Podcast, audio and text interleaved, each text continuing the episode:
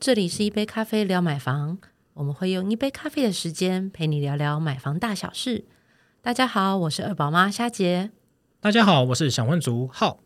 大家好，我是新一房屋大直成化店的店长银之店长。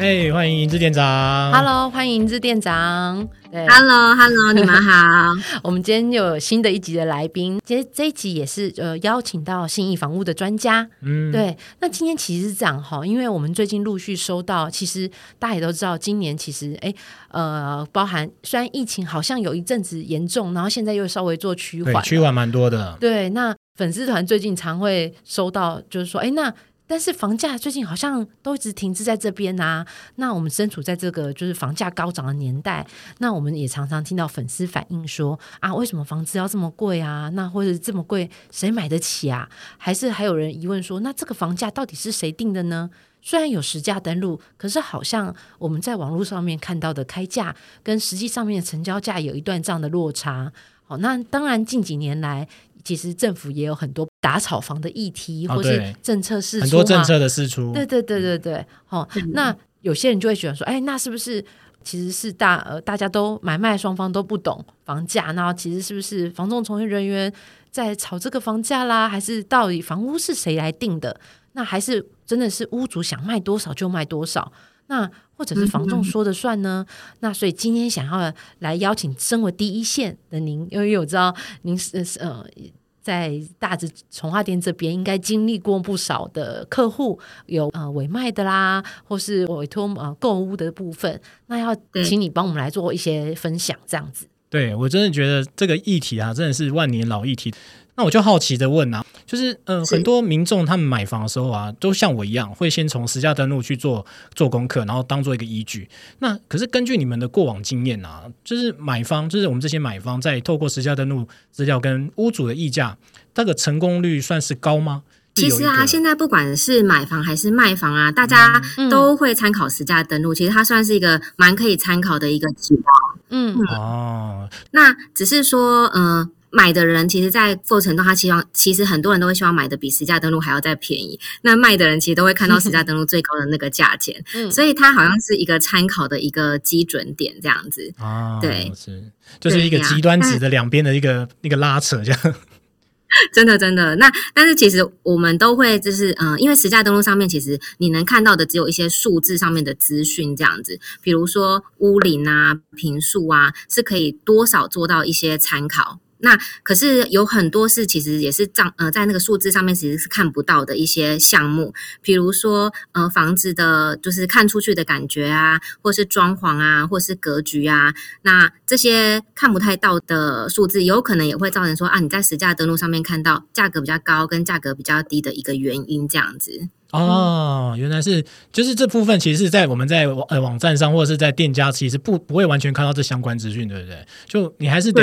直接到现场去看，可能才会知道说哦，价格为什么会这么的高。就是其实像我们如果比如说这些房子我们都有在我们都有经手的话，那我就会知道说啊，为什么这间卖的特别好？有可能是它的格局，或者是屋主他其实花了百万甚至千万的装潢，那所以才造成说哦，他这间的价格其实卖的稍微比较高一点这样子。对，所以其实每个房子的价格的背后，其实它都有它的一个原因在的。嗯啊，那如果说当有屋主登门来说，哎、那我今天要来卖房子，那通常你们会有，比如说会请他填哪些资料，或者是透过哪些指标来衡量他要怎么做开价这件事情呢？比如说。像你刚刚讲到的，比如说装潢，他当初花了多少装潢，那装潢可能维持的也还不错，可能就可以列入，就是这这可能是影响价格的部分嘛。那房仲屋嗯应该说屋主可以做哪些事先准备，来避免那些资讯不对称？其实啊，就是我们在评估一个不动产的话，它其实会有很多种不同的方法。那当然讲到很专业，就是比较像是不动产估价师他会用到的一个方式这样子。嗯但是，一般我们一般民众的话，我们或者是在一般的中介业，我们平常最常使用到的是叫做市场比较法这样子。也就是说，在同一个区域一个同质性的商品，那它近半年的一个行情大概会落在哪里？我们通常首先还是会先比较一下，就是同社区的参考值是比较直接的。但是实物上就是就算同社区在位置不同，然后大小平数不同，然后面向不同，然后室内装潢不同，其实都会有一些价格上的差异。所以我们在帮屋主啊评估价格的时候，我们通常都会跟屋主约，然后我们直接到房子现场去，然后直接现场去看看他的房子，那可以就一些。资料，然后去跟他做一个初步的一个分析，这样子。那屋主他自己事先，大部分客户也都会上网先看看实价登录的价格。那他对于这个区块的房价有一定的认识。那房价的话，部分我们大概也都是抓一个区间这样子，然后。在这个区间中，我们会跟屋主分析说，哎，因为你我们的房子可能楼层比较高，所以呢，价格的部分呢，可能可以稍微比实价登录再卖的好一点。哦，但是呢，我们可能屋况没有那么好，所以可能就会有一些加减分的一些部分去跟客户做分析。那大家再跟屋主讨论出一个呃，他也可以接受的价格，然后我们可以呃定定就是在市场上贩售的一个价格这样子。嗯。嗯，那有没有什么近期接到的案例可以跟我们来做分享呢？当然，当然，当然，我知道不不能透露地址啊，可以稍微形容一下，因为我也很好奇大直那附近的房价。大直的话，这边我觉得比较特别的是，我们会有就是呃水岸的住宅，所以说，嗯，如果在同一个区块啊，比如说房价可能差不多在八九十万左右的一个行情的话，那如果这个房客户的房子，它其实是可以看得到河岸的话，大概都可以卖到呃五百甚至呃一百二、一百三以上的一个价格。那这个对，所以所以其实有时候人家讲景观无价，就是这种东西其实真的是难去用。嗯，景观好，景观屋的。概念再去主打这个房房子的诉求，就是简单说，就是呃，可能我们这样看价格啊，或资讯上，哎，好像太贵了，有没有？然后现场由房仲伙伴带过去现场看之后，人家说啊，站在这边，这个感受度就不一样了。真的，真的，有的时候那个看出去的感觉，然后其实其实就会为这个房子加分，非常非常的多这样子。对，所以我们都会跟客户讨论说，其实真的还是现场去看。那有的时候啊，你呃，比如说你的房子的附近，也许会有一些闲物设施，嗯，就是大家会比较在意的，可能风水问题啊，嗯，或者是说在加油站啊、变电所之类附近或公庙这样子，那它也可能会影响到一些房价这样子。那所谓影响到房价部分，是指比如说，呃，比如说屋主的期待值比较高，但但是跟实价登录差异过过远，嗯，对，所以你就会用这样子，比如说可能有险恶设施啊，或者是实价的部分的时候，然后再去跟他协商说，哎，其实可能比如说原本在在你评估周边来讲，哎，一开始要这个 case 的时候，他可能。呃，每一平只有八九十万，但是屋主期待的是，可能是成交价，可能是是破呃一百一十万或一百二十万的这种期待值的时候，对，那那你会怎么样去跟呃呃举例，或者是来来去跟他协商，说这个价格上面其实可能没有办法开这么高。嗯哼，其实这个问题我们还蛮常遇到的，就是说，嗯，我们常遇到客户来，然后我们其实会客观的跟屋主去分析，就是市场的行情跟他房子的条件，嗯，那我们就会询问屋主的想法。那其实我觉得这就是一个讨论的过程啦，嗯，那通常客户一开始在卖的时候，都会希望说，嗯，可以卖得到一个很好的价格，这当然我觉得这是人之常情，所以其实我们都可以理解这样子，嗯，那我们在综合评估就是客户的房子的状况的话。就是像刚刚我讲的，就是说，哎，装潢好可能可以加分，楼层高，采光通风条件不错，那我们就可以加分。但是如果它可能附近有一些呃闲屋设施，或者是说，哎，有一些风水的问题的话，那可能会稍微减分。可是因为其实房子啊，就是这这件事情，它其实就是属于我们的呃，在买卖双方他们就是这个他的主观的认知其实是还蛮强的。比如说有些人他可能不在意这些问题，他就是很喜欢这个房子的室内装潢的内部。状况，嗯，所以也有可能说，它可以卖的比呃，可能呃，比实价登录上面哎来的再稍微好一些这样子，所以它就是在一个呃供需原理上面去做一个呃买卖双方的一个就是价格的一个就是区间的一个拉扯这样子，那。嗯，屋主我们定出价格之后，其实呃一开始也许会稍微高一点，但是其实我们会透过在销售的过程中，或者是客户看的呃一些回馈的想法，然后一些意见，那我们就会来跟屋主做一个回报跟讨论。嗯，那如果说因为价格的关系，所以市场反应不佳，那也会就是建议屋主做一个适当的一个调整啦。对，只是。只是我觉得在实物上啊，其实把握机会蛮重要的。怎么说呢？我曾经有遇过一个屋主啊，他一开始坚持很坚持他要的那个金额这样子，嗯，可是确实是真的偏离市场行情比较多。可是因为他一开始卖，他其实也不急嘛，所以他就是比较属于待价而沽的一个状态这样子。那刚开始可能呃有客户出价，那出的也都还不错，但是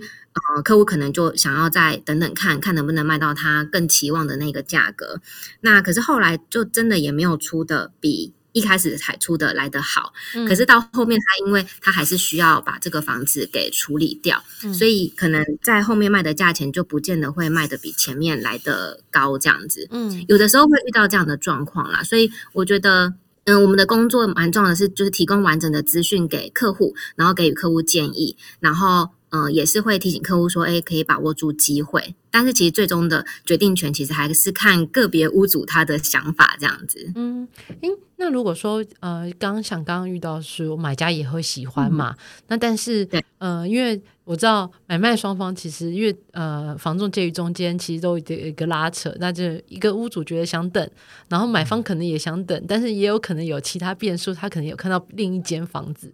对，那那那这时候，比如说像你们会特别举例，比如说呃，除了说用买家，可能也会去看到别的房子来跟这个屋主说，哎，那你可能要把握时机销售啦。但是如果想说。呃，除了把握时机以及价格荡下来的话，你们会比较明确跟他说，哎啊，那可能是买家会在意周边有什么样的闲物设施，所以希望屋主在做价格的调整嘛？那这个遇到这种状况的时候要怎么做沟通啊？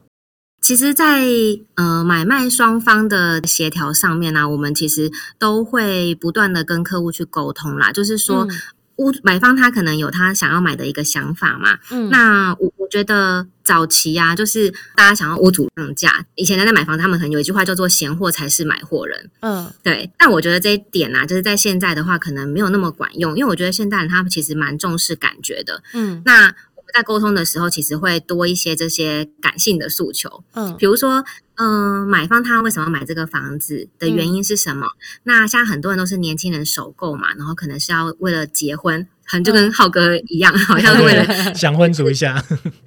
对对对，那我们有时候就会跟客户聊一下，说，哎，客户想买这个房子的动机这样子。嗯，那有的时候他可能跟当初屋主来买这间的。呃，他们当初在买这件的想法是蛮像的，所以他们就会觉得说，就是也是给年轻人一个圆梦的机会这样子。嗯，那我还有遇过，就是呃，在洽谈的过程中，就是嗯，后来发现双方他们都是基督徒哦。那屋主他本来价格非常的坚持，但是后来碰面之后，就是呃，就聊得很愉快，而且他们觉得，哎，这是上帝的安排。嗯，所以。后来他就愿意降价给就是这个客户，然后把这份爱再传下去，这样子。嗯，所以有的时候在互动价格过程中的时候，嗯，也不会不并不一定都是这么的理性。那有些屋主他也不是这么的铁石心肠，所以其实有时候透过一些感性的诉求啊，那让双方的感觉是觉得很棒的。那我觉得这也算是也是我们常常会成交的一个关键，这样子。讲到这个，我就非常有感触，因为刚好最近有个朋友，他也是顺利买到了房子。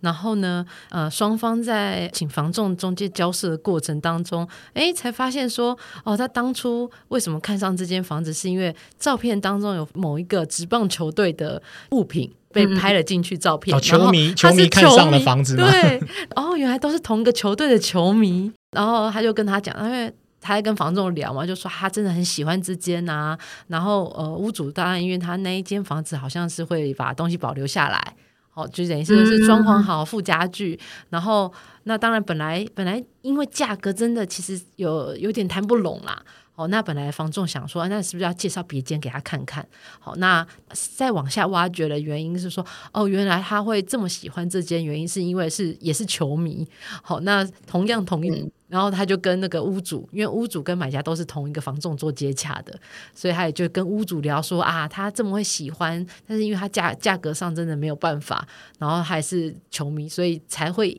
这么想要坚持，一直想跟你做交涉，而不去看其他房子。然后后来就就因此，就像你刚刚讲的情感诉求，也就因此成交了。对啊，其实有的时候买卖房真的是一个缘分呢。有时候我们遇到的，就是你会觉得啊，怎么那么巧？就是可能屋主跟买方他们可能呃都是同乡的，或者是说他们有一一样的为什么要买这个房子的原因这样子。